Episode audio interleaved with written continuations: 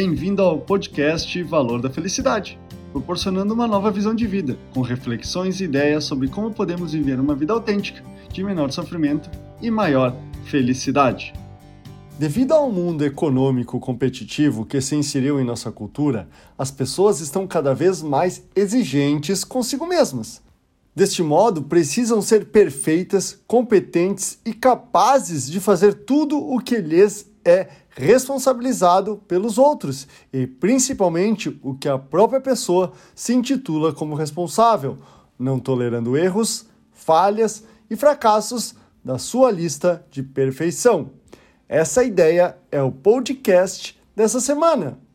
Não seja exigente com você.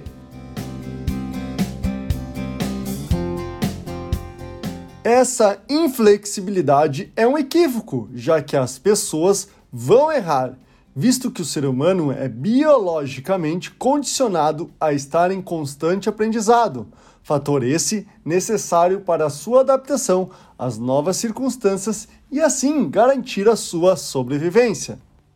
Essa autoexigência somente penaliza o próprio corpo devido à sobrecarga física e psicológica proveniente do elevado número de horas de trabalho que pessoas desse perfil se submetem para garantir o seu mundo perfeito, como também prejudicando as relações à sua volta, pois estará afastando as pessoas pela mesma autoexigência que aplica sobre os outros. A vida é muito curta para ser levada tão a sério, sendo intolerante consigo e com os demais.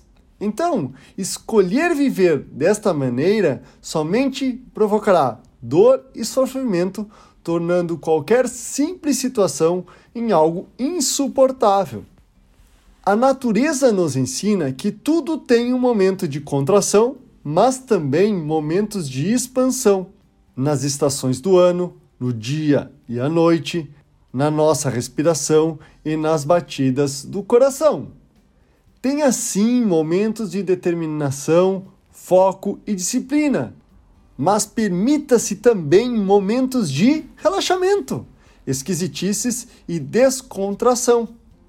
É fundamental incluir momentos para cuidar de si e de suas relações, pois, como você quer estar aos 70, 80 anos?